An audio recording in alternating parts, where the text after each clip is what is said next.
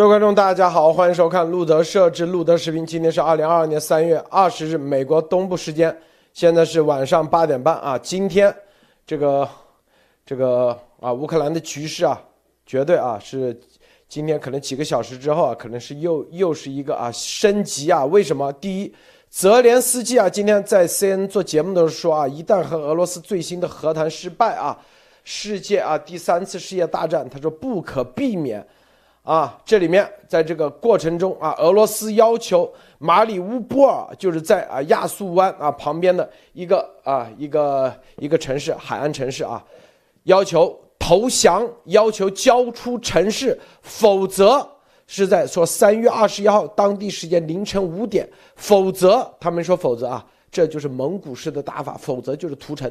否则就是大规模杀伤性武器啊！会不会用核武器，还是用什么武器？咱们现在不知道啊。最新的消息，乌克兰政府已经啊拒绝拒绝交出啊这个马里乌波尔，因为这个城市是就是所谓的他们什么亚速营啊，说俄罗斯说这个亚速营是纳粹主义啊啊这个总部所在地，然后呢这个城市已经。夷为平地了，基本上没人住了，但是还有十几万、十几万居民在里面，十三万居民，啊，然后呢，一直拿不下，就是啊，俄罗斯现在政府军一直拿不下，现在要求他们现实、现实啊，交出城市，交出城池，这就有点当年蒙古的那种啊，留地不留人的啊，说交出城池，里面所有的人给你一个人道主义的啊道路。路径让你让你出去，否则他没说否则啊，咱们说否则那肯定就是大规模杀伤性武器啊上。接下来今天啊，这个一定会升级啊，这是咱们跟大家说的啊，回头还几个小时啊，就会就会出现这种情况啊。对强盗逻辑，对强盗逻辑，俄罗斯间谍头子今天啊被软禁。这个什么原因呢？就是啊，之前我们做节目跟大家说过啊，这个三天没有拿下啊，然后普京和习啊互相之间都在内部找怎么把这个情报透露出去了啊，让这个这个啊最重要的就是泽连斯基居然提前做了准备，四百人没有暗杀成功，三天没拿下的最主要原因就是他的特别行动队啊没有暗杀成功，这什么原因啊？然后把这个联邦安全机构的五局的负责人直接给抓起来了啊！这些很多事情啊，结合起来，我们待会来跟大家啊来分享一下。好，到底进展怎么样？意味着啥？好，首先博博士给大家分享其他相关资讯。博博少。好的，路德好，大大家好啊！今天这个乌克兰的这个战局啊，又出现这种新的变化啊，我们马上在节目里跟大家仔细的分享。然后在这个靠近乌克兰的这个波兰和这个斯洛伐克这边啊，尤其是在斯洛伐克，现在开始这个北约开始啊建立很多的这个爱国者这个防空导弹阵地啊，就是说从德国和荷兰啊过来的这个爱国者防空导弹单元啊，都已经部署到了这个斯洛伐克。进行这个啊，抵御这个可能要来的这个俄罗斯的这个空袭啊，所以说这个也是局势变得紧张的一个方面。然后我们再讲一下这个在地球另外一边啊，南海啊，今天有一个挺重要的一个消息，就是说美国的印太呃司令部的司令阿奎利诺将军啊，我们在节目里已经讲过好几次讲过他了，他这一次是。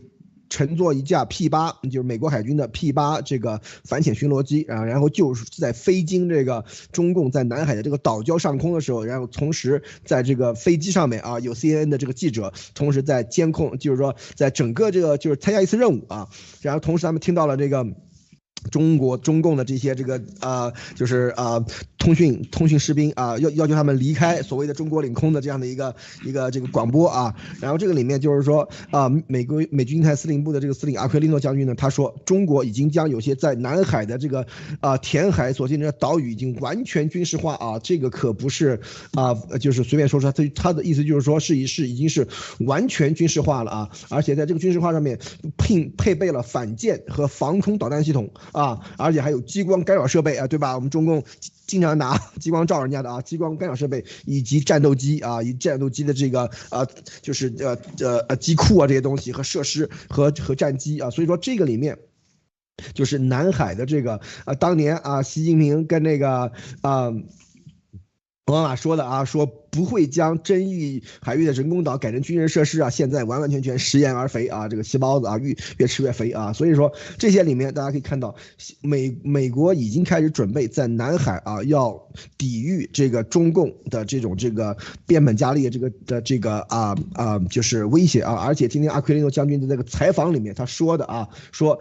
首先要通过威慑啊，促进和平与稳定啊，对吧？来防止战争，这是美国的一贯一贯经验，一贯的这个做法啊。但是啊，如果这个威慑失败，我的第二个任务就是做好战斗的准备，并且胜利啊。所以说，这个里面就是可以看到美美军已经在南海要准备和中共打一场中低烈度战争了啊。所以说，这个里面大家可以看到这个信号其实是非常明显的啊。路德，好啊，托尼先生分享一下。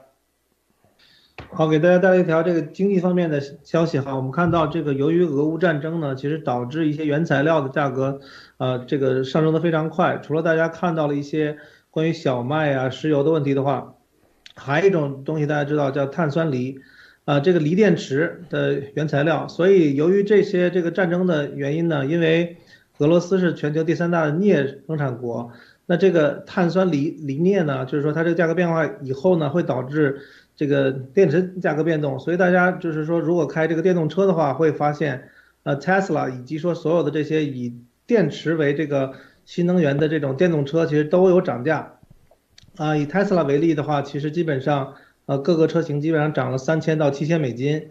呃，并且现在新的消息呢，中国的大家知道这个新新能源的车企非常的多，啊，小鹏呢也是要要涨价，基本上要涨到，呃，基本上是在八千到两万。人民币，所以这个也是让我们看到了，就是说这个战争对老百姓、对人民的生活有哪些这个呃比较这个快的一些这个呃变化。好的，路德就这一条，嗯，好，这个泽连斯基啊，在 CNN 啊告诉 CNN 啊接受采访的时候，他说我已经哎和普京准备好和他谈判，我已经为过去两年做好准备，而且我认为如果没有谈判，我们就无法结束这场战争。但是他说，如果谈判失败，将意味着这是第三次世界大战啊开始，是吧？这个他还说，我认为我们必须使用任何形式、任何机会，以便有可能进行谈判，有可能与普京交谈。但如果这些尝试失败，那就意味着这是第三次世界大战啊！这里头啊，这是明确的发出第三次世界大战的一个这样的警告啊！这应该不仅是警告。这因为他处在啊这第一线谈判，他知道普京要啥，他绝对不是要的乌克兰啊，要的是整个九北约啊东扩，在九七年之前的啊九七年之前所有的地盘全部给他收回去，并且还要的啥？还要的是三千公里之内北约啊美国不能部署中程弹道导弹啊，这是这是他要的，美国是不可能给的。我们之前跟大家说过啊，在去年年底的时候就已经交了什么安全草案啊。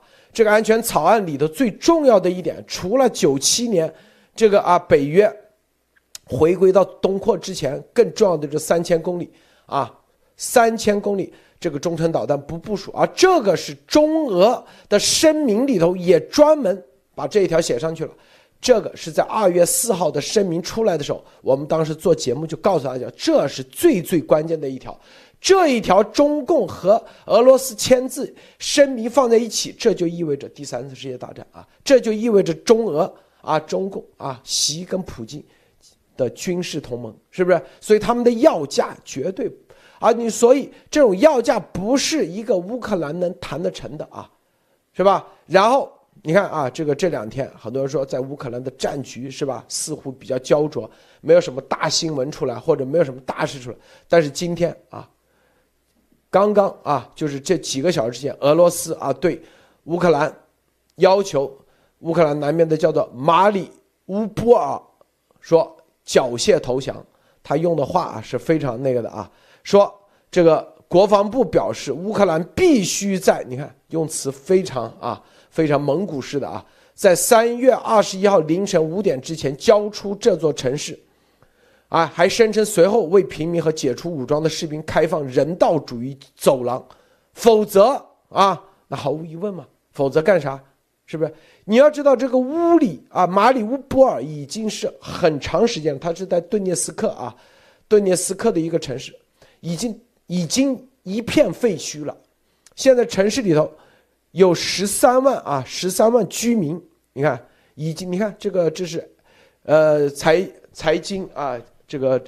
呃，《金融时报》啊写的已经是地狱了，已经是地狱，就是马马尔乌波里啊，已经是地狱，基本上啊，基本上全部都是废墟了。前段时间不是写了吗？是不是？你看现在还有十三万平民在里头，啊，如你想想，就几个小时，十三万平民怎么走啊？然后已经媒体也已经爆出来，这十三万平民啊，是吧？很多啊，城市已经没有了。你看，幸存者都在地下室的幸存者啊，很多幸存者走的时候说什么被强行带往俄罗斯、西伯利亚？为啥？就跟那个香港啊那些抗争者一样，是吧？为啥？因为他只要你在城市里幸存者，他们把他们都打上一个重要的标签，都是叫做新纳粹。就马尔乌波里，只要是支持乌克兰的，都是。他已经啊把他们全部打成了新纳粹，都是被称为亚速营，是吧？所以要求，因为他认为这个啊是亚速营啊，认为是什么新纳粹主义亚速营的总部，拿不下，是因为里面每一个平民都是纳粹，就这个就这种态度啊，这种打法，博博士，你听的是不是觉得觉得很恐怖啊？在如今这个年代啊。对，所以说这又一次看到了这个俄罗斯的这种野蛮与残暴啊！而且大家要知道，如如果我们先讲一讲这个，就是说这个这个啊所谓的新纳粹啊，就是。亚述营，对吧？大家都都听说过啊，以为他都是纳粹其分子，其实根本就不是啊。亚述营的话，它的这个啊是一个就是一种这个啊像民兵组织这样的一个一个武装，但是它里面有一小部分人啊，比方说百分百分之几的人是这个可以说是是新纳粹分子啊，其实人数其实是很少的啊，这是一啊这是一。第二就是说，如果从俄罗斯来说的话，俄罗斯光头党啊，俄罗斯应该新纳粹准纳粹组织啊，其实比这个啊乌克兰要多多了啊。所以说这个里面大家一定要知道，不要被。他们的宣传所骗了啊，这是一啊，这是一。第二就是说，马里乌波尔的话，它这个城市已经啊，就是说易手好几次了啊，来回打来回打，已经给打成几乎一片废墟了。就这样啊，俄罗斯还是要你啊，把所有的这个人啊，全部给。要么就投降，要么就投降啊，就是欢迎我们进城，对吧？这个城市就被我们拿，就就被我们拿下了啊。要么就等着啊，后面就省略号了啊，就是说啥事都有可能发生了啊。而且大家要知道，马里乌波尔它这个地方，它的位置是在亚速海，就是大家知道这个黑海，对吧？从从这个土耳其这个博斯普鲁斯海峡这个海海峡往北是黑海，对吧？黑海它就是本来就是一个像一个湖一样啊，只有一条道往这个地中海，对吧？但是呢，它再往北，再往那个东北的方向呢，还有一个小的海。就是说，也也是一一小块啊，叫叫是叫呃亚述海，对吧？然后它这也是有一条这个这个水道是通往黑海啊，就是说旁边就是克里米亚这些地方啊，然后这个。马里乌波尔就是在亚速海的这个啊这个边上面啊，所以说一旦这块区域失守的话，乌克兰就没有前往这个亚速海的出海口了啊，然后再往再往南就是黑海出海口，就是这个奥德萨啊，所以说这就是一个其实非常关键的这样的一个战略的一个一个城市啊，所以说这个时候我们可以看出来。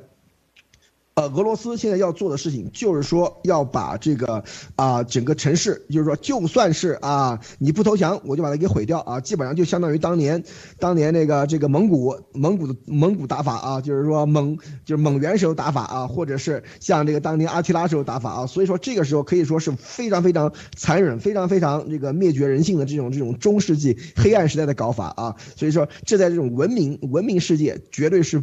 不被世界所允许的啊，路德，这个马里乌波尔啊，这个围城战啊，在西方现在已经把这个围城战啊与列宁格勒的围城战相提并论啊，已经啊死亡很多啊。你看这里，这个俄罗斯的外长说，马里乌波尔妇产医院被亚速营占据并作为据点，所以他们对这个妇产医院啊进行轰炸，死了很多。孩子医生他说啊，因为亚速营在那里，所以就把这整个营给把这个医院给炸了，做各种铺垫啊啊！你看是吧？这里马里乌波尔居民被强行带往俄罗斯啊，犯下了战争罪啊，带往俄罗斯的西伯利亚，看到没有？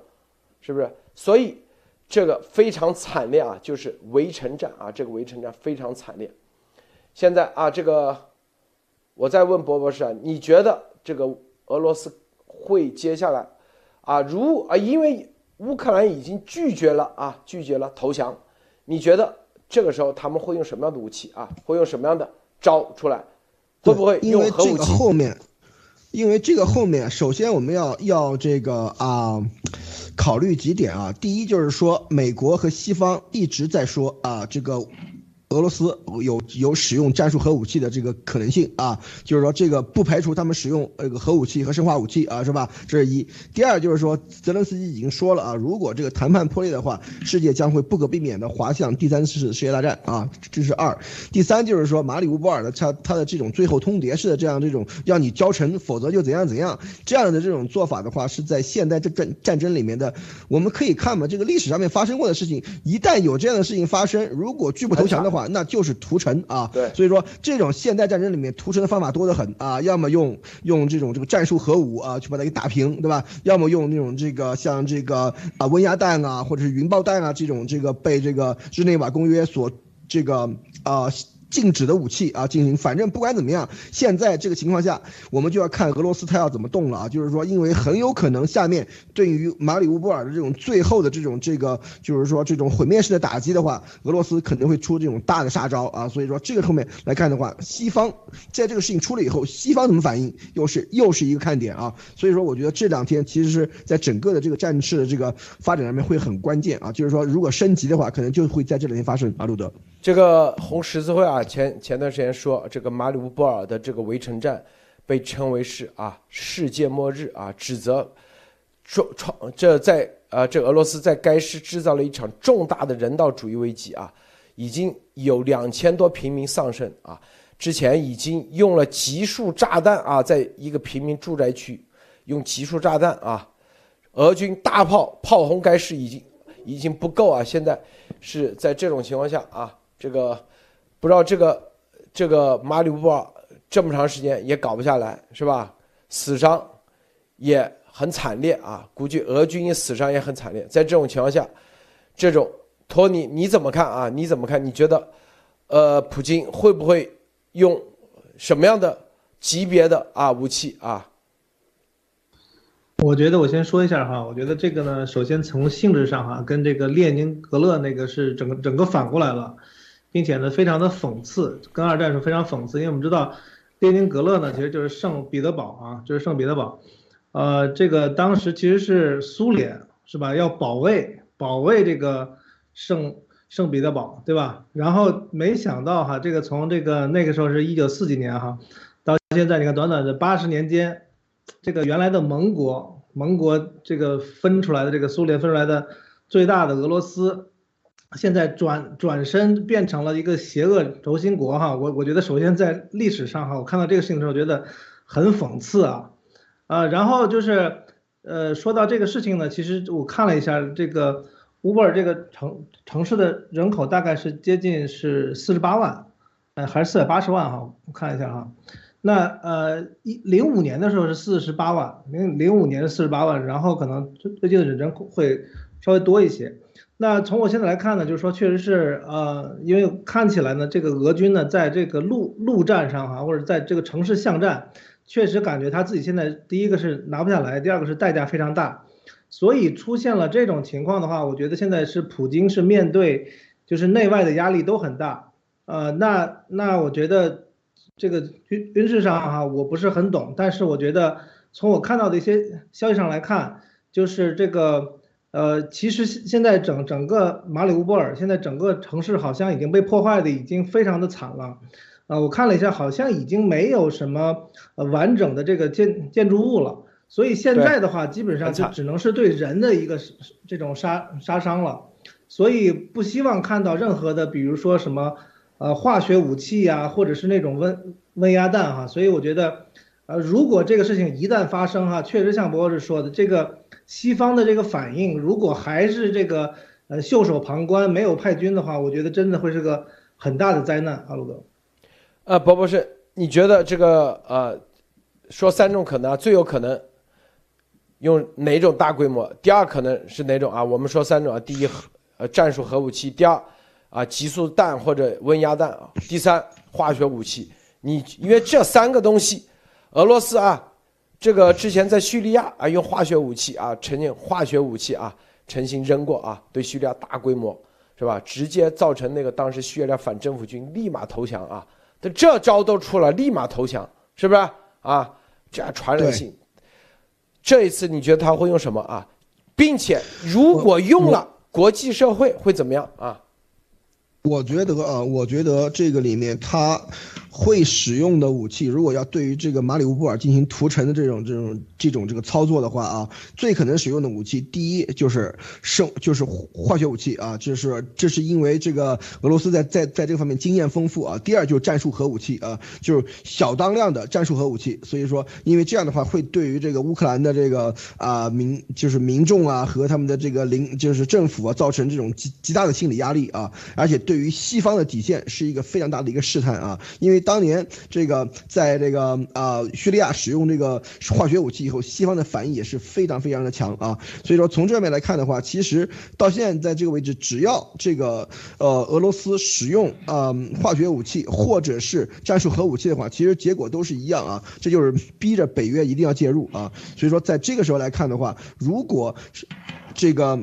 呃，俄罗斯在乌克兰使用化学武器或者是战术核武器不被惩罚的话，不被严厉惩罚的话，那这样的话，对于这个俄俄罗斯和中共这样的国家的这种这个气焰啊，嚣张气焰是一个非常大的一个一个一个一个提升啊。所以说，如果这样事事情发生的话，北约一定会出手啊。所以说，这个我们拭目以待啊，路德。你看啊，这个到今天为止啊，这个马里乌波尔已经是和俄罗斯已经狂疯狂轰炸马里乌波尔，已经很。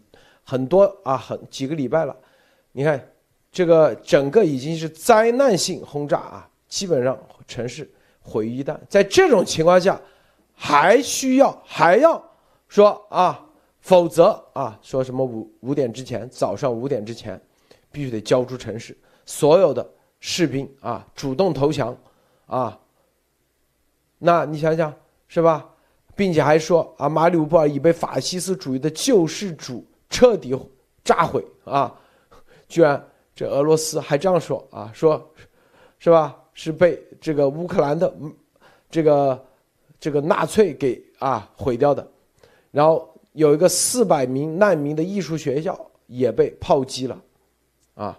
然后很多人尚未发现人员伤亡，人员的就变成灰了，能能能发现吗？是不是啊？所以整个啊，对这个马里乌波尔已经进行了几百次、几千次的空袭，这是非常恐怖的，非常恐怖。这个，所以啊，你看啊，现在啊，这个即将在这个第应该是四周是吧？四五周，五周时间之后，二十四天啊，五周啊，是五天，五周，四周，四周，四周时间，刚刚满三周啊，对，第四周，嗯，四周时间的时候，这个准备。进一步升级，这种升级的话啊，其实就其实就预示着啥预示着接下来他们真的啊，就是你和谈是不可能了啊。和谈，你觉得有没有和谈的可能性啊，波博士？我觉得现在以这个，首先大家要知道，我们所有经过做过任何的这。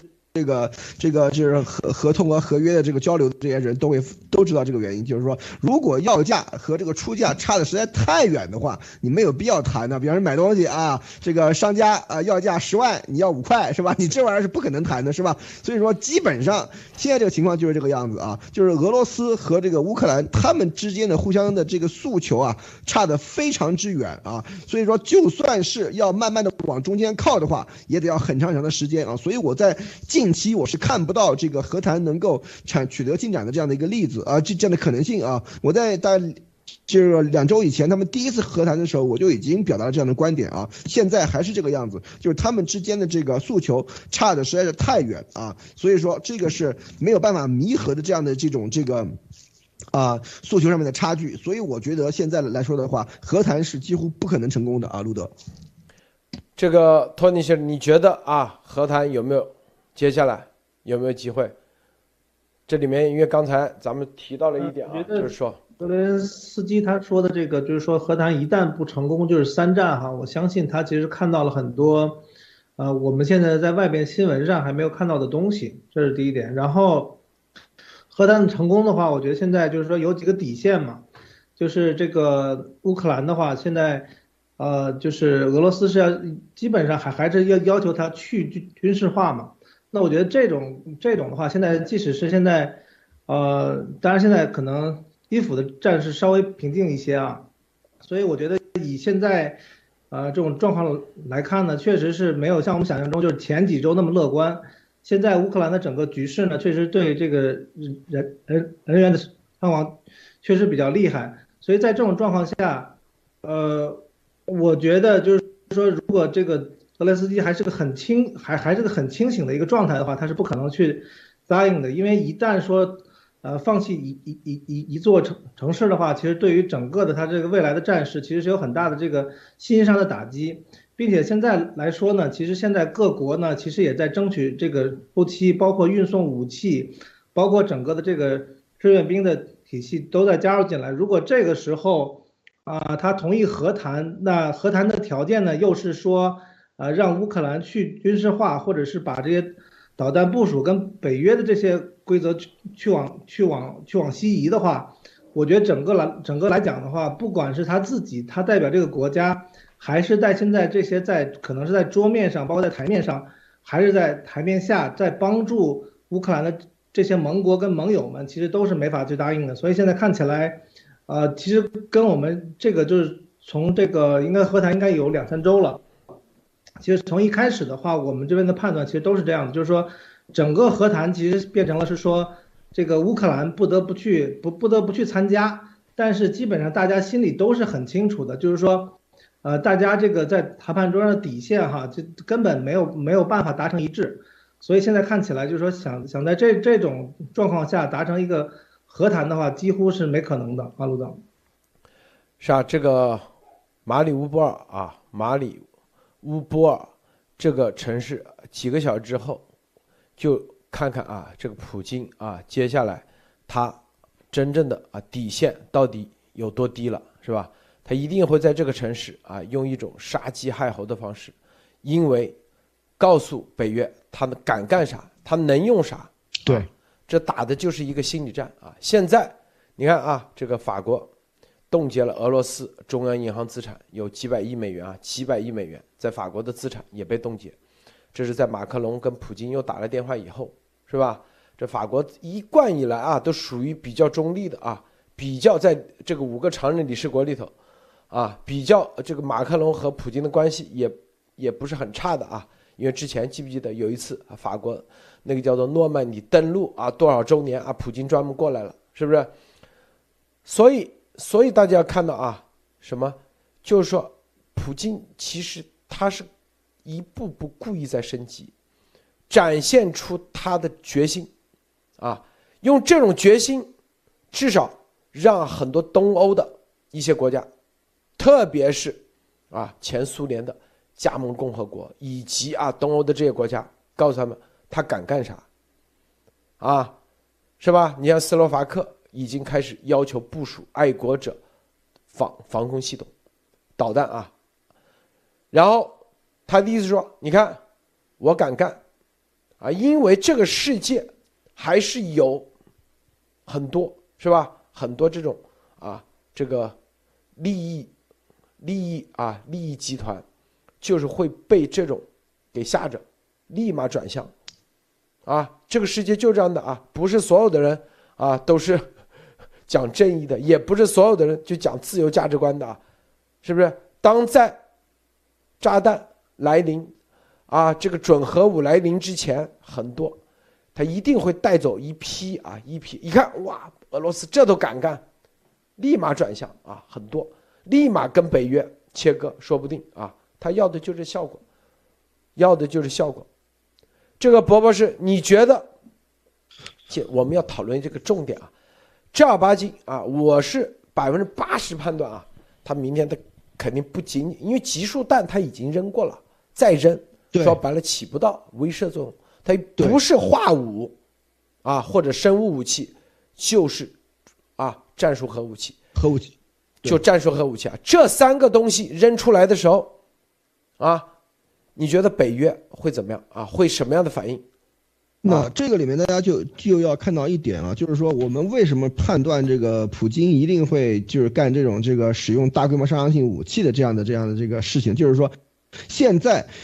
乌克兰的战局的这种焦灼的这种状态啊，对普京其实是很不利的。大家一定要知道啊，因为普京是侵略方，他当时想做的事情就是说，三天结束战斗，两天拿下基辅，三天结束战斗。这样的话，对西方造成强大的心理威慑啊，就是你看我多牛，我闪电战，我把这个乌克兰那么大的国家，我一闪就把它给闪没了，是吧？是是不是好厉害？然后这个时候就可以向西方进行威慑，就是啊，如果你不。服从我的要求的话，我继续，我就去闪波罗的海三国，对吧？我我我我去闪波兰啊，是吧？波兰时隔七十年再再被闪一遍，是吧？所以说这个是当时他的想法啊，这也就是说细胞在在在后面等的结果啊。但是他在乌克兰的这个推进，造成了巨大的这个损失损失和这个陷入了这种泥沼啊，他没有办法。就是说，完成他的三天拿下，就是闪击，闪击乌克兰的这样的这个结果啊。所以他说，这个时候他的在这个时间他拖得越久，这种焦灼状态越久的话，西方就越不怕他。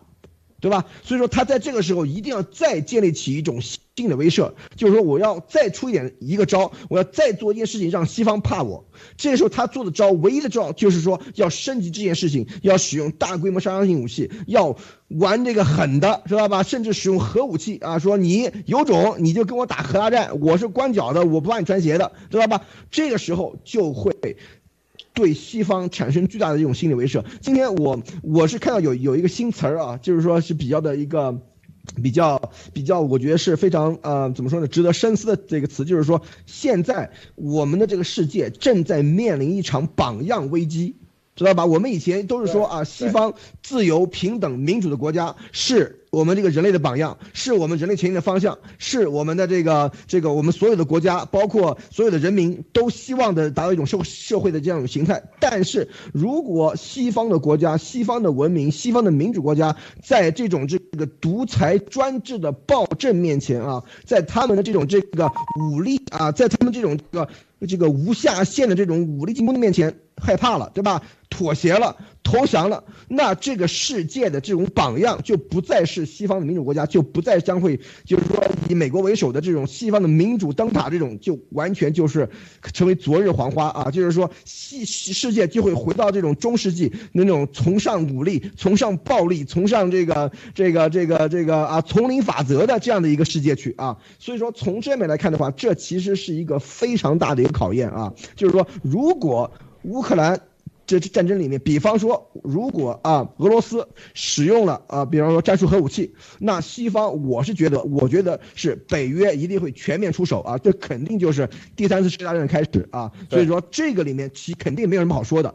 如果在这个时候，如果让比方说啊，普京扔一个核武器，那这个整个这个北约啊，做鸟兽散，对吧？大家都哦，算了，这个这个这个普京，你爱干嘛干嘛，你你爱怎么样怎么样？你说我们这个啊，三十年前，咱们三十年前啊。你只要你不要扔核武器就好。如果是这样的话，那世界上的地痞流氓，包括习近平，包括什么，肯定会威胁使用核武器。简单的很嘛，对吧？我说好，台湾，你马上给我回回归大陆，否则的话，我对台湾使用核武器。你你这一样的呀，是吧？对。所以说这个时候，西方这是底线啊，这点东西的话，西方绝对不会忍让。而普京他是这种赌徒心态，就是说。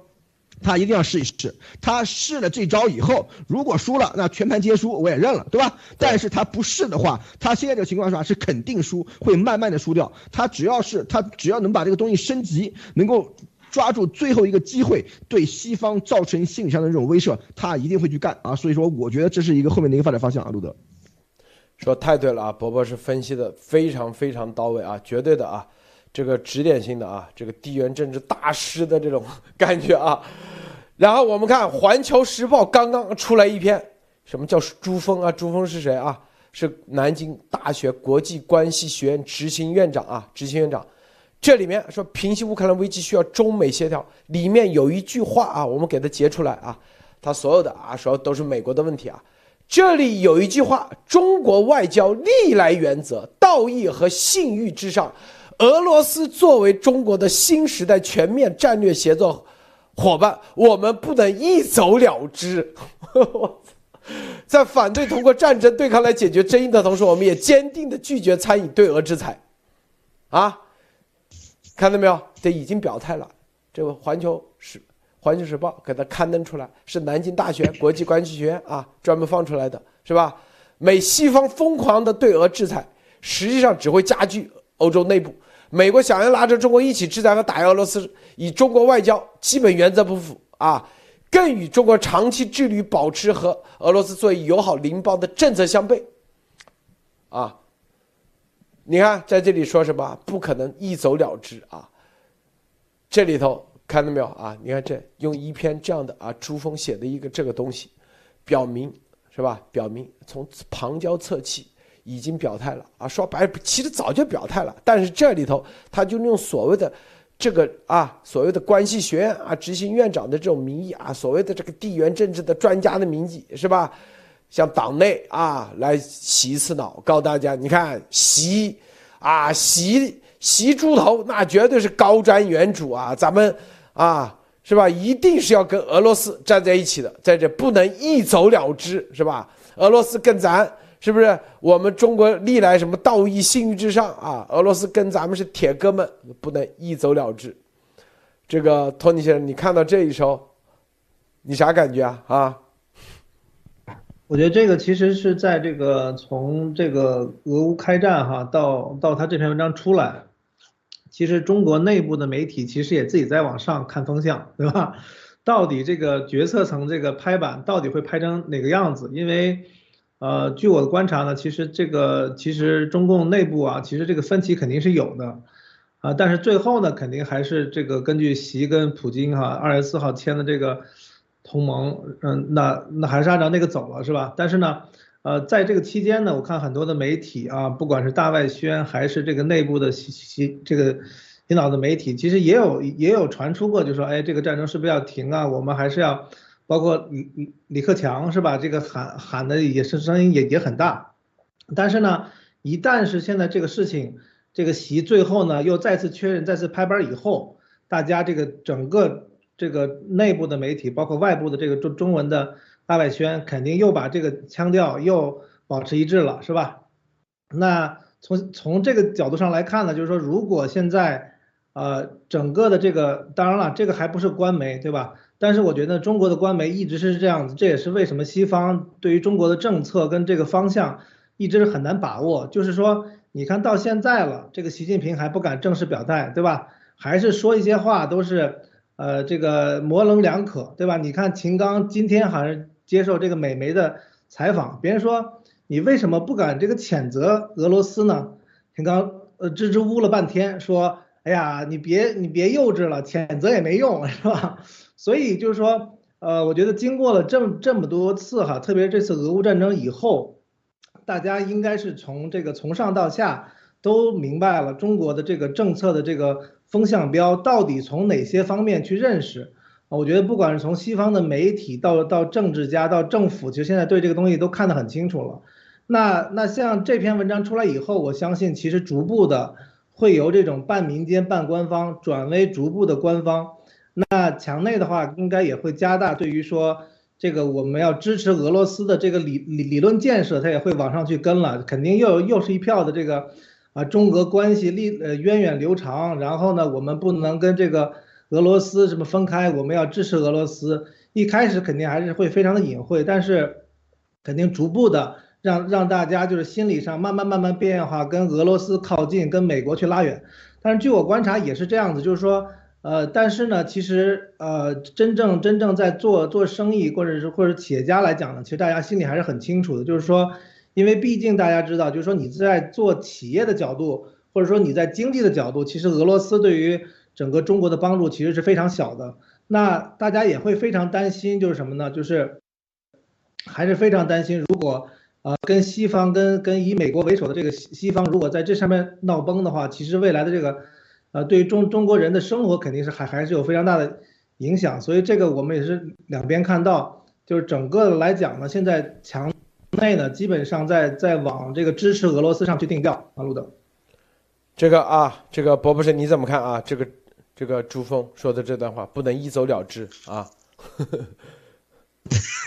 这个其实我们其实早就已经跟大家分析过了，一定是这个样子啊。只不过这个朱峰这边写的非常非常的，啊，就是直白啊，就是说不能一走了之。什么叫一走了？就是说拍拍屁股就不认账啊，这不行啊，因为我们都已经签过了，对吧？钱已经打过去了，对吧？所以我们绝对不能一走了之啊，要要跟要跟俄罗斯两肋插刀啊，对吧？挺兄弟挺到底，是吧？所不过从中国的历史上看，中共一走了之的这个事儿干了很太多次了啊，对吧？所以说这个里面，他现在完完全全就是说要跟俄罗斯绑在一起啊，实现一个新的一种这种国际国际国际呃结构啊。那美国以欧美为主的是这种这个以布雷顿森林体系啊为主的这种这个。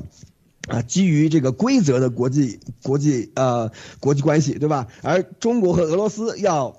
搞在一起啊，搞一种基于强权的的一种新的国国际关系啊，是吧？所以说，这他为了能和美国分庭抗礼啊，就一定要跟俄罗斯站在一起，对吧？所以说，这个时候你看，他已经完完全全就是说撇开了他自己中庸的这一套了啊，就是说明摆着要和俄罗斯站在一起，成为同一个阵营啊。但是这个。动作啊，会对中国啊这个国家以及中国的这个人民造成那个伤害。我们从历史方面，我们从这个文化方面，我们从这个这个经济方面，已经给大家分析了很透彻了。所以说，这个里面就完完全全看出来一个专制国家的这样的一个问题啊，就是说，只要是统治者想要。啊，达成自己的这种这个文治武功啊，老百姓的死活，老百姓的这个生活，老百姓的生活质量啊，老百姓是否能够能够能够过得这个呃这个啊安居乐业，这点他们是不管的啊。所以说当年那个董卓嘛，对吧？董卓那个很著名的一句话：“我为天下计，岂惜小民哉？”是不是？就有这样的一个意思啊。所以说现在几千年过去了，中国的统治者还是一个这个样子，他们是为了啊，他们跟俄罗斯在一起所能够造成的。达成了一种新的这种这个啊国际体系啊，在这个里面能够啊呼风唤雨啊，而就是说所付出的这些代价，其实都是由老百姓在买单啊，路德啊，啊，你看啊，在这里这个博明啊，这这这里有一篇啊，这个华盛顿华尔街日报华尔街日报啊，专门采访了博明啊，这个博明先生啊，毫无疑问，北京是当今世界权威主义的母舰。乌克兰战争表明，我们不能。以特定的地理区域或参与者来定义冷战了。如果看不到这些对手是如何相互联系、如何日益相互协调的，我们就犯大错的风险。《华尔街日报》啊，这可是这个你看是俄罗俄罗斯中国和新冷战这一篇啊，这篇川普川普总统啊专门写了一个声明，专门把这一篇转了啊，专门要推荐让大家去看。所以很多说啊，川普总统。是吧？是跟普京在一起的，打击什么什么 deep state 的，这是胡扯。那绝对，凡说这个，我看了都是中共的很多五毛啊，中共的在海外的大外宣啊，帮助那个川普专门转了这篇，俄罗斯和中共在一起，因为采访的就是伯明伯丁格，看到没有？是川普时期的这个国家安全副顾问啊。说白了，伯丁格明确说的就是所有的这背后都是中共。中俄是结盟的，军事同盟的，中共在背后啊啊是支持俄罗斯，没有中共，俄罗斯根本没有这个征服世界的这个企图，也没有这个决心，更加也没有这个实力，是吧？这个川普转了，是不是？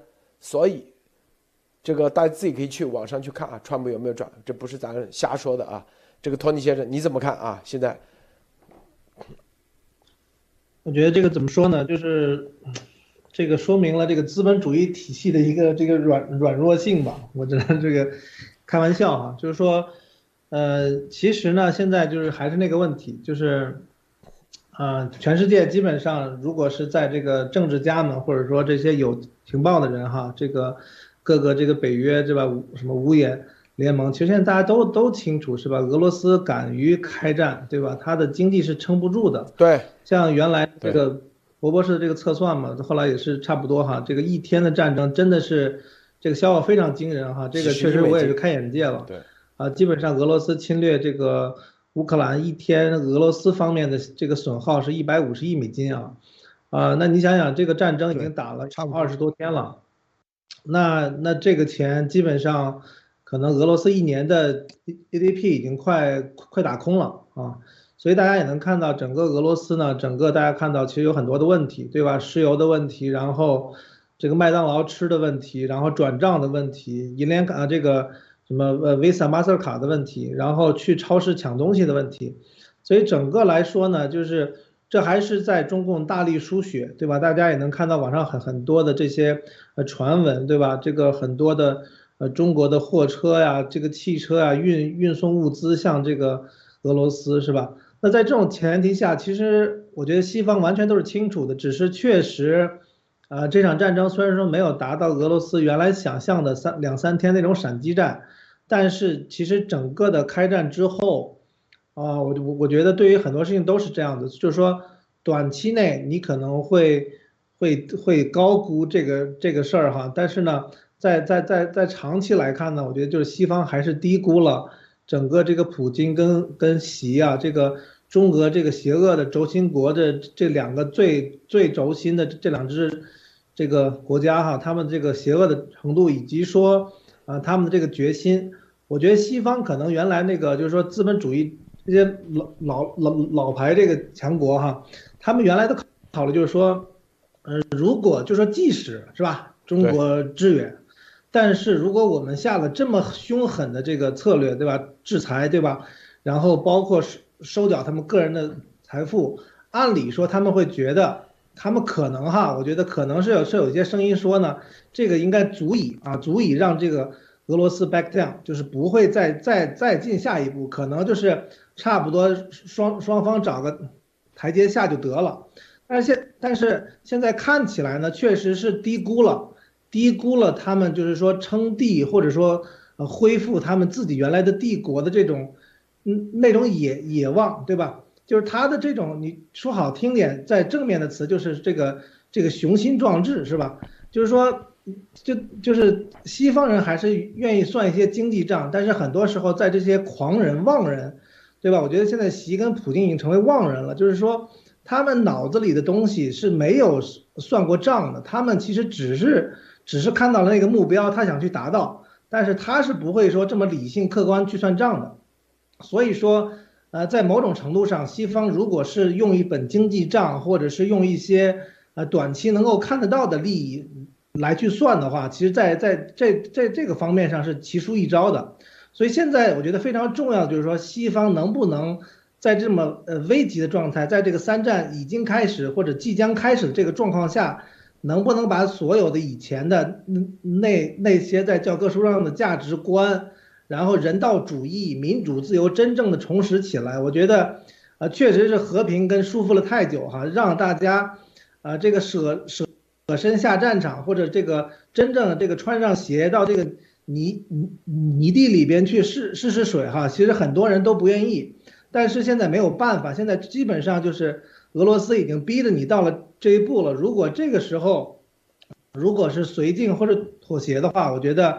呃，势必哈，呃，原来的时候，我觉得其实刚刚刚刚开战的时候，说可能要打到北约去，我还觉得路德这这个有点有点夸张哈，但是没有没想到呢。为啥觉得夸张？哎，托尼先生，我以后发展的太快了。托尼，为啥你觉得夸张？刚当刚开始说的时候啊，我觉得就是说，就是说，我觉得就是是不是觉得路德说话老是这个老是有点危言耸听，是不是？哈，基本上。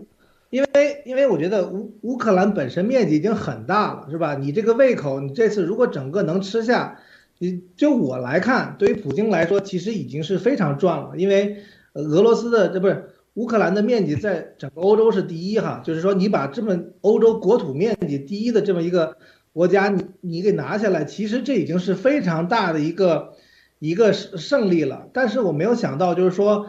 他的野心哈，或者他的这种他这种妄妄念哈，远不止于此，所以我当时想的就是说，并并并且当时也是比较乐观，就是觉得呢，乌克兰的这个这个抵抗或者说这这种反击，感觉还是比较比较比较有效，所以我当时是就是说低估了哈，低估了这个俄罗斯以及说这个中俄联手的时候，他这种邪恶的力量啊，还是很强大的，所以说。这个时候，其实只靠欧洲，只靠北约，或者说没有美国的那个北约，我觉得确实是在力量上，在经济上，在在长期性上，在统一性上，确实还是比起这个就是到就在那个地方的，就是不要命的俄罗斯来讲呢，确实是还是这个在在这个邪恶底线上，确实还是奇书立照。嗯，你看啊，这是川普啊，川普三月十九号专门转发了这篇，啊，《华尔街日报》。《华尔街日报》川普之前说啊，这个 fake news，fake news 是吧？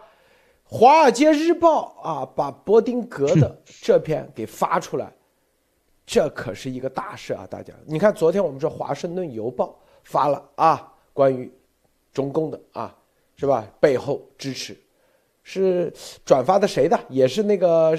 美国右右派的谁的这个伯丁格的，你看，大家看的这个风向标没有？左右联合，这是关键中的关键。说白了，现在啊，就是川普也认可，是不是？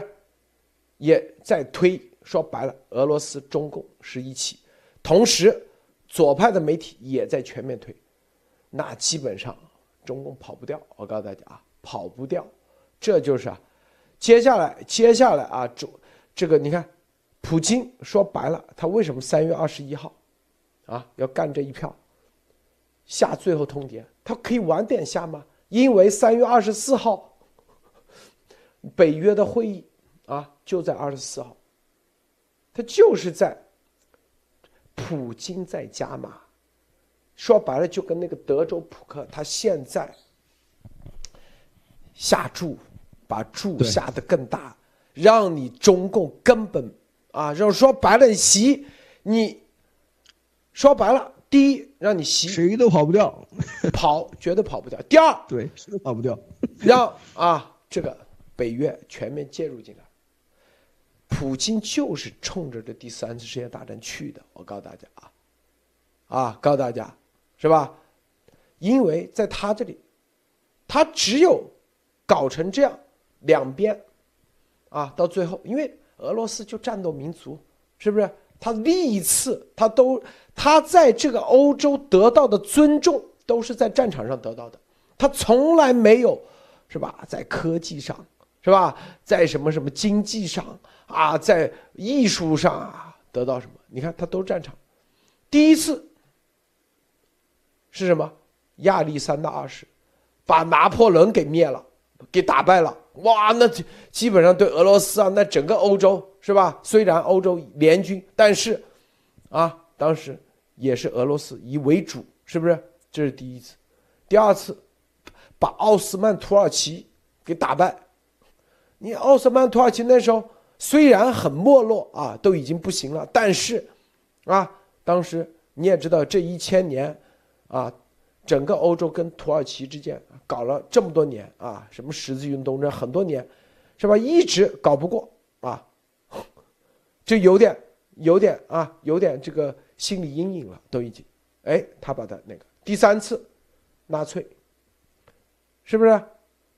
所以恢复大国地位，这是普京只有通过战争啊，是不是？而这个战争，他一定是要把，你要知道，他恢复大国，他一定是要打这个世界上最强的，打了，他才可以到得了那个位置。他如果打底下的小喽啰，他算啥？比如说打叙利亚啊，叙利亚当时他也参加了，叙利亚的这个反政府军，他参加了，他没有恢复，他搞个克里米亚也没有恢复大国地位，他只有让北约。参加，然后打到最后，到某一个时刻点，然后最后哦，算了算了，都别打了，签这个约。那个时候，他知道他必须得要经历这一次，因为他的整个民族性，他就这个民族性，是不是？在那个时候啊，中共他就知道，就是他问中之鳖啊，因为你中共。你没这个能力跟俄罗斯在战场上根本没有这个能力跟他去对抗。说白了，虽然你经济上有那个，但是别人就是战场上打出来的，所以他在升级啊，他在打牌，手上这张牌，他也生怕中共啊，中间两边卖武器，两边讨好，最后中共啊三国啊，这个中共最后在这个过程中啊壮大。他一定要拉中共进来，一定要让美国彻底制裁中共，然后最后啊，中共也弱，最后跟俄罗斯绑在一起，这是他要做到的，所以他就不断升级，不断升级，啊，是不是？然后让你根本啊，哪怕签了约，说白了，不到最后，美国不到最后制裁中共国最后一刻，他都会一定会升级，升级到最后美国出手，全世界出手。这所以我们就告诉大家，这这个席就有的人你不能沾，你只要一沾，我跟你说，你就结束，是吧？哪怕美国这一次。你中共啊，在华盛顿再怎么做工作啊，找多少人，我告诉你都没用。为啥？俄罗斯普京他会升级，他会升级，他有，他一定会想办法升级。博博士，你说呢？啊，对对，这个这个普京他这个升级，他是非常这个这个啊可以显见的一个道理。为什么？就是说，呃，我不知道我们在座的这些听众朋友们，我们这个可能暴露年龄啊，就是说咱们这个小时候啊。还有打群架的这个现象啊，就就就是打架，知道吧？是打群架啊，不是两个小孩打架啊，是一帮人和另外一帮人打架。你这个时候如果是在那种混战之中，你你你要做的事情是什么呢？啊，一定要把对方领头的干掉。啊，这个就是说，你要是不管你这边挨打多狠，只要你能够把对方的领头给的给干掉的话，基本上就能够胜利啊。所以说这个里面的 大家说这些经验之谈啊。所以说这个里面大家要知道，其实国际政治其实也差不多啊，就是如就是如果俄罗斯它不能够跟北约真正的在这种这个心理战上面，或者是在这个。这个其他的层面上面能够占上上风的话，能够把北约给吓住的话啊，如果不能够把北约给就是说在心理上面征服的话，它永远不可能恢复俄罗斯的荣光啊，这是绝对不可能的啊。就是说他，但是他一旦把这个北约啊给控制住了啊，北约他不敢跟了，知道吧？说啊，我饶我就给你画个线，然后我给你啊谈个谈个城下之盟啊，你爱怎样怎样那。他就赢了，知道吧？所以说，在这个时候，普京他会，就是倾其所有啊，要和北约来这样的一场对决啊。所以说，如果他没有这个对决机会的话，他完完全全是。不可能达到这个目的的，这是一。第二，普京他也七十了，是吧？六十九、七十了，他能还能有多少年能够能够折腾，是不是？所以说他他自己作为这个大帝啊，对是吧？我们以前跟在这个里面，我们已经把这个俄罗斯历史已经给大家给讲得很清楚了啊。历史上这些大帝，俄俄罗斯历史上 the great 叫 the great 的啊，就是说都是有这种这个啊攻城略地、扩大领土的这样的这样的一个功绩啊。如果普京想达到那样的这个效果的话，他必须得得到这个头衔，就是说他能够够把北约给吓住了，把北约给征服了啊，只能这样才可以啊。这是二，第三就是说，我们从这个普京。昨天不是有一个什么克里米亚回归八周年的一个庆典啊？什么上面有有歌手啊？他们那个歌手呢？那个有著名的那个当时苏联时期的歌手唱的什么歌？是不是？他说啊，那是我的国家，对吧？什么乌克兰和克里米亚、白俄罗斯和摩尔多瓦，那才是我的国家，是不是？他们这个。这个就完完全全就是说，司马昭之心，路人皆知，就完完全全讲出来了啊！而且支持他这种想法的，在俄罗斯是有很多很多人的啊，不是说啊大家都反战，就是普京一个人想打。如果是那样的话，根本打不起来啊，根本没办法。普京第一天打，第二天就被人做掉了啊！但是他是在国内。这俄罗斯国内是有这个支持的，为什么？就是说俄罗斯它的这个民族的这样的这种这个大国情节啊，是一直有的，这是一。第二，大家一定要知道，我我不知道大家有没有像我这样。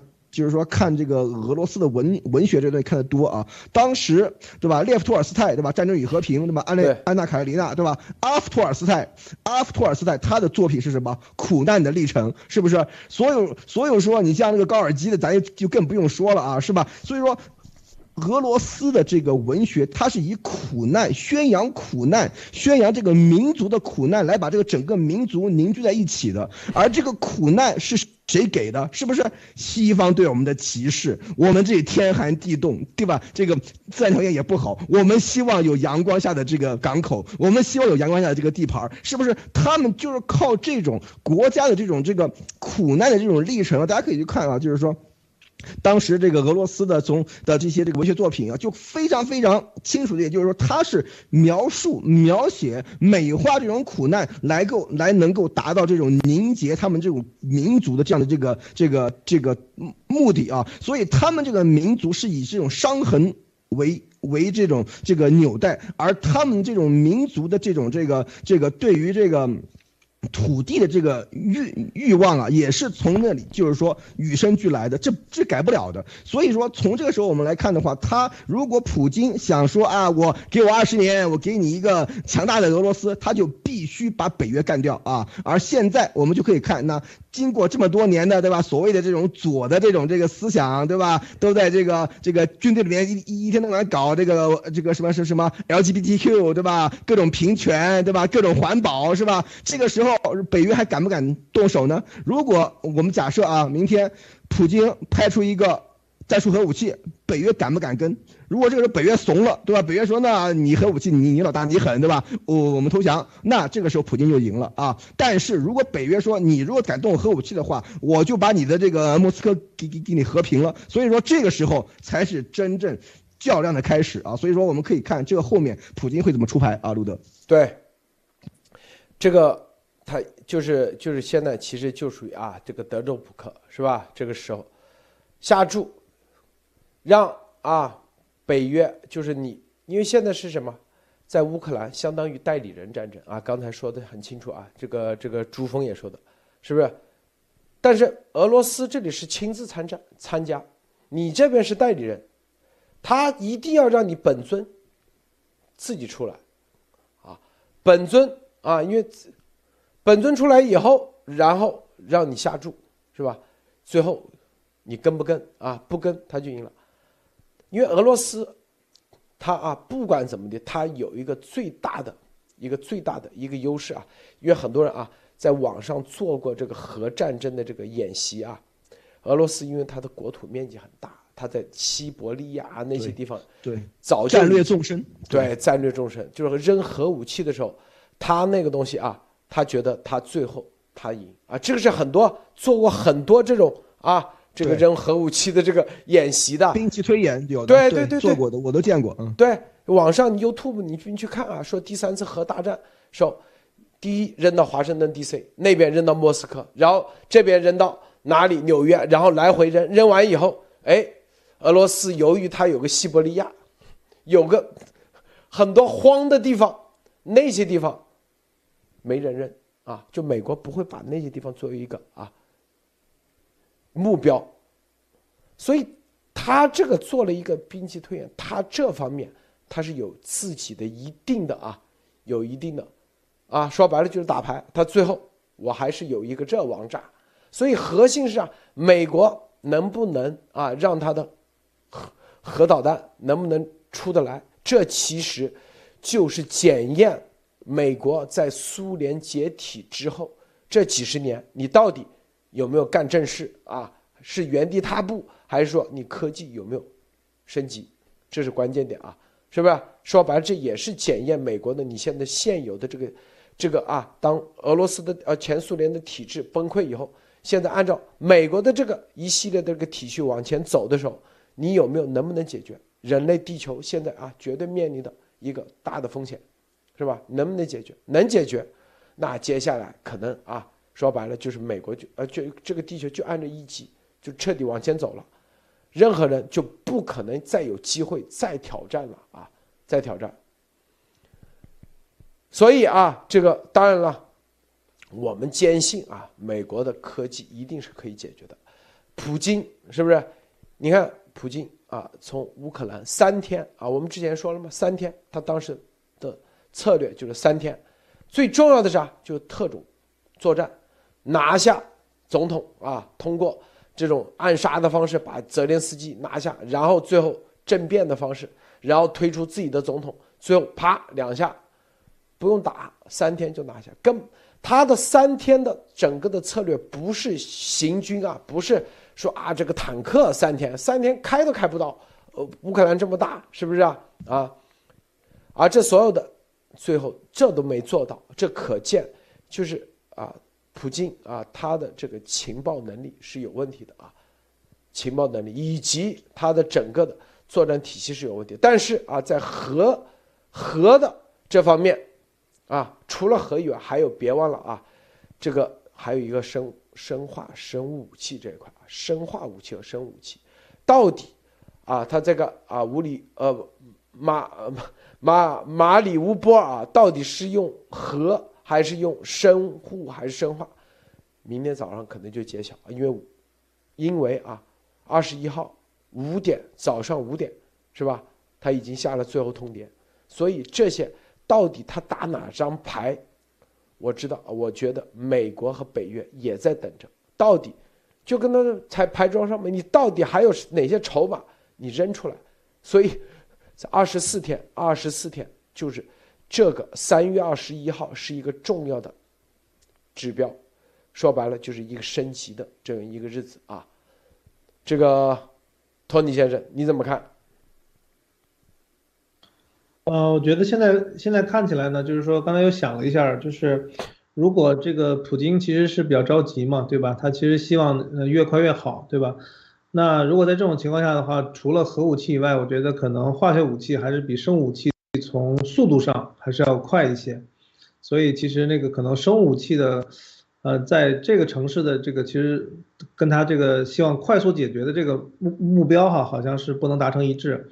所以如果是化学武器的话，其实也也是会，因为我看到其实美国跟北约哈都警告了俄罗斯，昨天啊不要使用化学武器。所以我相信其实呢，呃，结合其实现在看见就是说这个俄罗斯的这个 FSB 的这个头子哈被抓，呃，其实我觉得原因也是因为就是。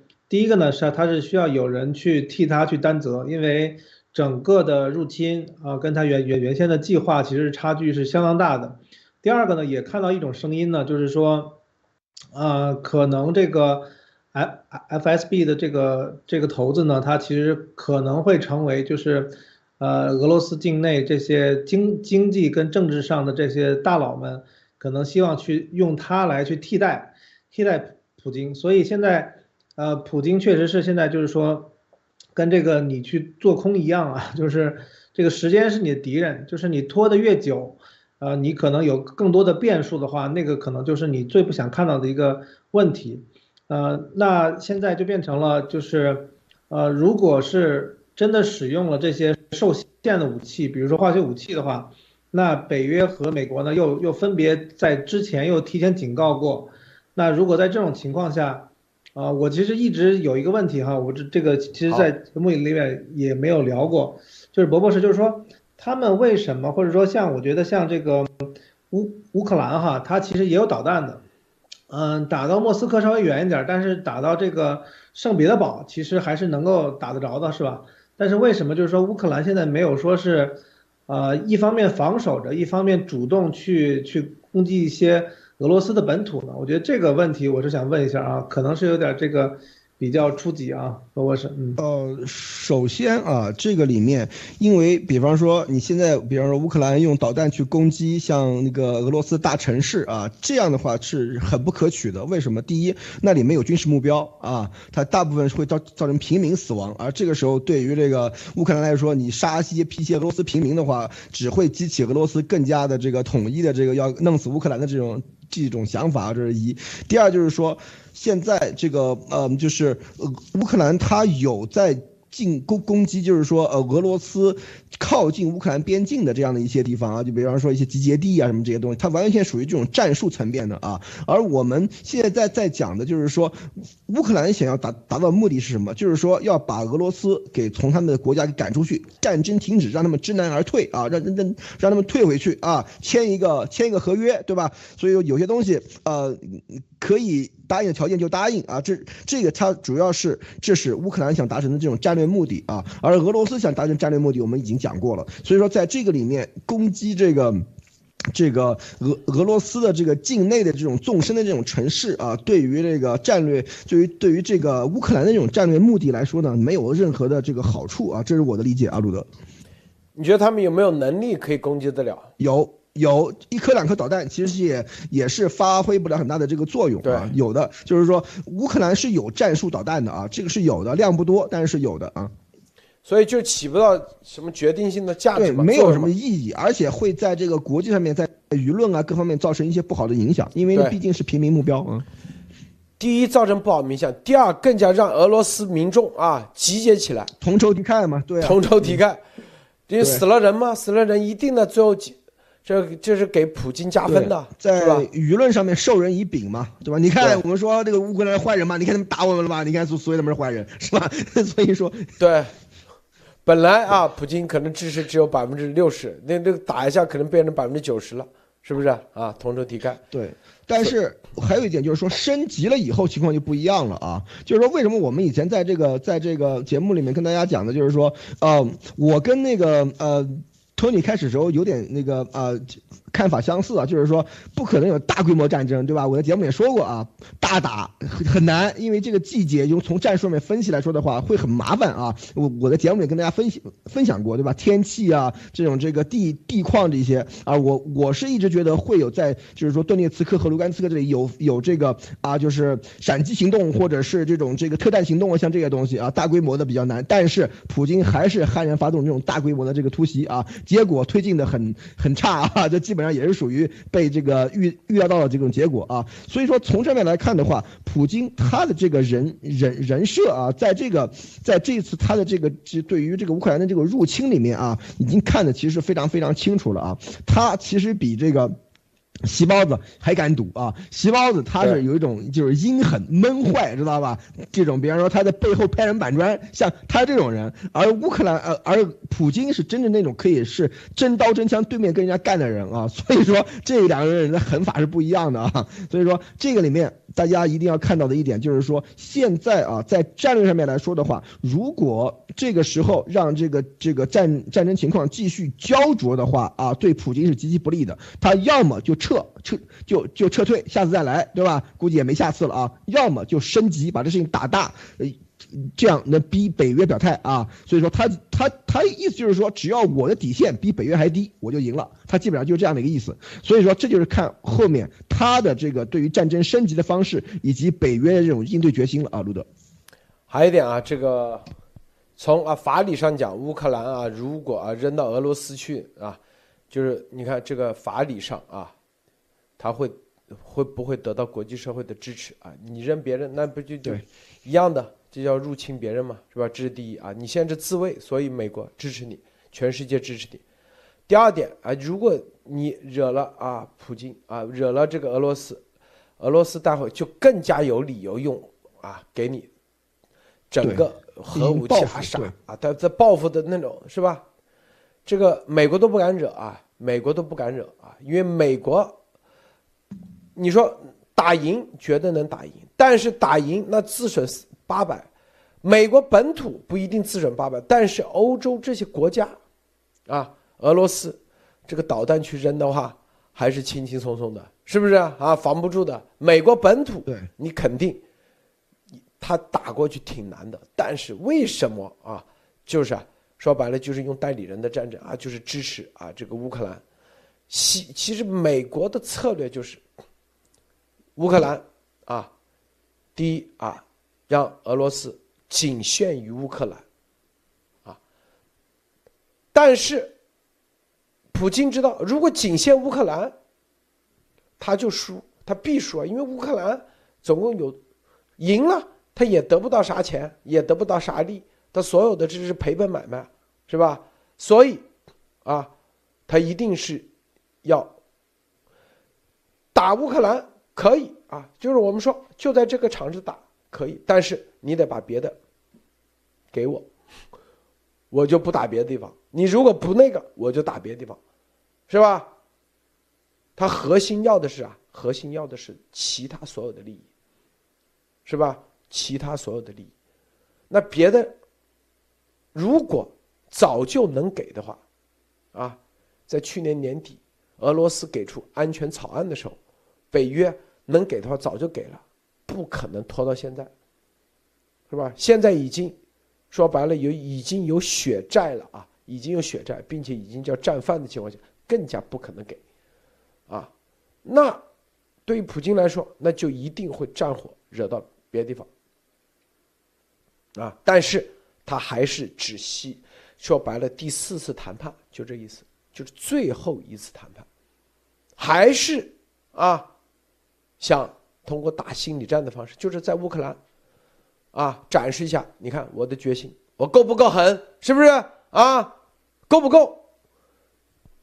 然后让那边让北约让美国主动的把这些国家让给他啊，东欧啊，九七年之前的，他要的这个，是吧？然后再把所有给他制裁的钱退回去，然后所有的 取消制裁，是吧？然后甚至东边啊，东边，是吧？这个啊，让中共跟美国彻底切割，跟他干搞到一起。他要的是这个价，这个他要的价里头啊，记住啊，他不仅仅是东欧，我再告诉再补充一下，他是让中共，要脱离美国的体系和他在一起，他除了这这是这的这是他的要价之一啊，记住啊，就中共国 跟他那个啊，跟美国体系彻底脱离，说白了是作为他的附属国，这就所谓的新欧亚主义。啊，啊，好听点就是就跟以前什么大东亚共荣圈，他现在叫大欧亚共荣圈，啊，按照以前日本说，亚洲是亚洲人的亚洲，就这意思。他说欧亚是我们欧亚人的欧亚，就这意思。你们美洲人别过来啊，他就这意思。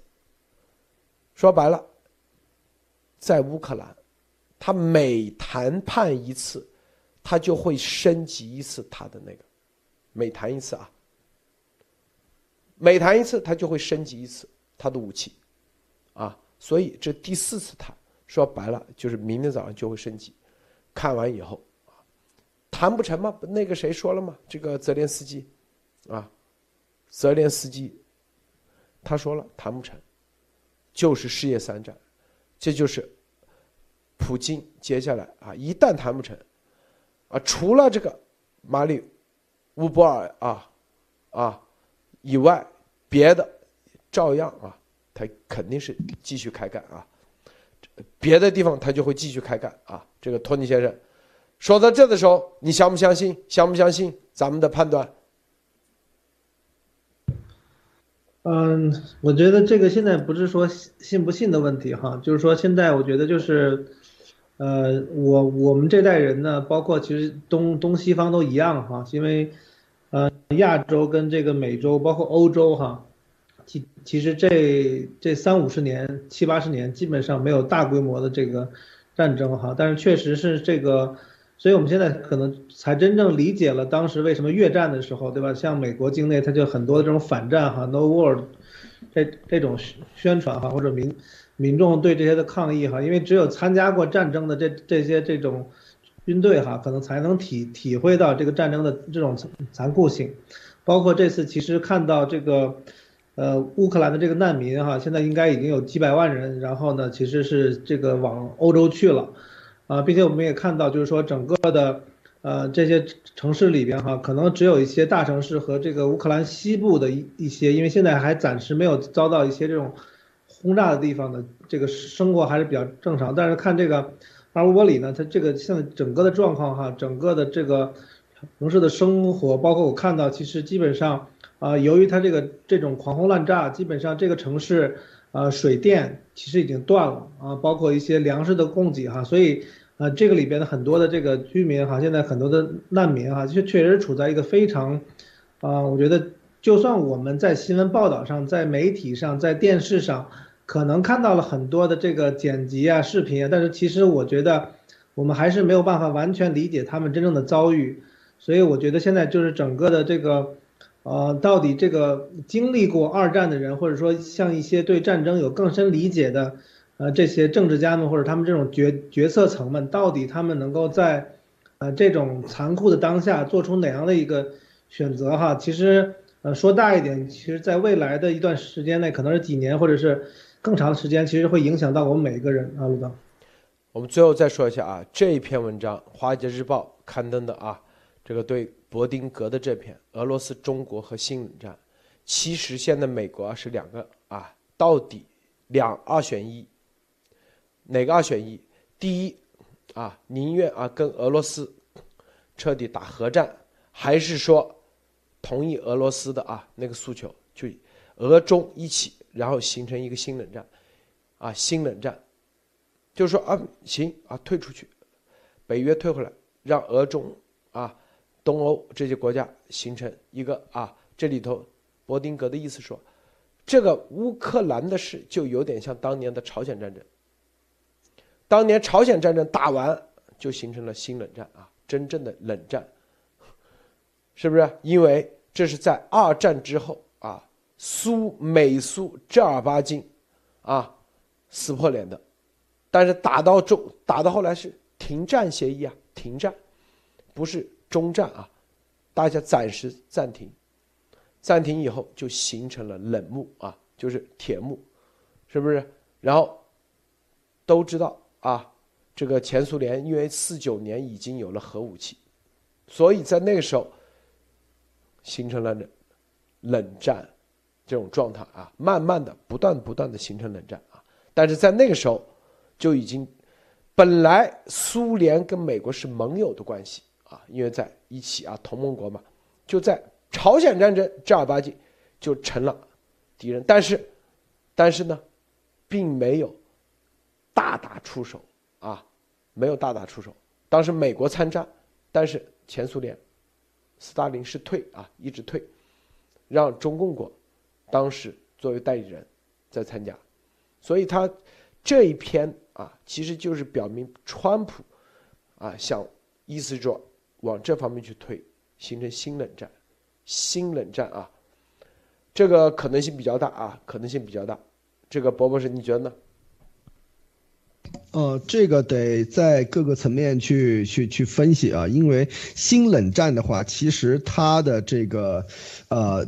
结果啊，就是说，对于中国的老百姓来说，可以说是灾难性的啊。就是说，因为他这样的话，中俄会搞在一起，然后成为一个就是说帝国这样的国家啊，完全就是说以这种这个这个专制啊、独裁啊、集权，呃，就是说就等于大号北韩嘛，是吧？讲白了就是这样，这样中国、俄国被这个西方制裁嘛，对吧？所以说这个这是一个情况，但但是这个时候，如果我我们假设啊，这一次普京使用核武器，完全突破人类底线。的话，那这个时候啊，天天神天人共怒啊，所以说人人得而诛之啊，那这个结果就很难预料了。所以我就这几天，我觉得可能会对于这个整个后面这个发展啊，会有一个非常非常质的一个影响。大家不要看拜登对吧？是吧？老迈无能啊，昏昏昏昏欲睡的一天到晚啊。其实我可以负责任跟大家讲，拜登是一个。大流氓啊，真是大流氓啊！人家是的海湾战争打过啊，伊拉克战争打过啊，对，很多大事儿都他的份啊。对，所以说这个里面大家一定要知道，拜登可比川普要要爱打仗啊，这点肯定的啊。绝对。所以说，拜登绝对要比川普敢出手啊，这一点我可以负责任的告诉大家。川普虽然说。他讲的很狠，讲的很那个，看上去是一个硬汉形象啊。但是川普这个人宅心仁厚，他是见不得死人的啊。所以说，但是拜登是不管的啊。拜登他是能够做出这种一将功成万骨枯的这种事情的啊。所以说，大家一定要一定要看后面这几年的发展啊。路德，对，就打心理战这块，拜登的心理战能力绝对。对，现在就是德州扑克啊，就是说看到最后谁敢压，谁敢对，谁敢就是说啊，就是说呃，就是说叫什么忽忽忽吓唬别人，对吧？忽悠别人是吧？对，然后在心理上面压倒别人，看你敢不敢跟啊？到最后谁谁手里这个牌亮出底牌才算是真正的赢啊？或者是啊，你投降，你缩回去了啊？你说你不跟了，对吧？你 fold 对吧？这才行。所以说这个时候，我觉得拜。拜登的这个政治经验在这方面还是很很丰富的啊，所以说咱们咱们看啊，不要被这个拜登那个老头子的这个外表所迷惑啊，这个这个我们都说他是是个啊是吧，挺坏的是吧？这这个对吧？但是这个坏人他有他也有他这个厉害的地方啊，所以大家一定要一定要一定要好好的这个啊分析这点啊，路德。对，这就是啊，这就这篇《华尔街日报》的这篇，实际上就表明了川普的他们想主推的方向就是。新冷战啊，说白了，退退退退，因为这个之前那个博尔顿啊做节目就说嘛，说川普在二零一八年的时候就想退出北约，当时幸亏国会压住没退啊，没退，说川普只要啊，二零二二、二零二一年啊竞选成功，他就在二零二二年就会退出北约啊。如果当时啊这个连任的话，他就会第一时间退出北约啊。这是博尔顿说的。如果没有北约，没有美国，那我告诉你，这个俄罗斯啊，那绝对就做成了。对，就整个就做成了。对，欧洲都是他的啊，绝对欧洲都是对，都是都是这个俄罗斯的，是不是？就做成了。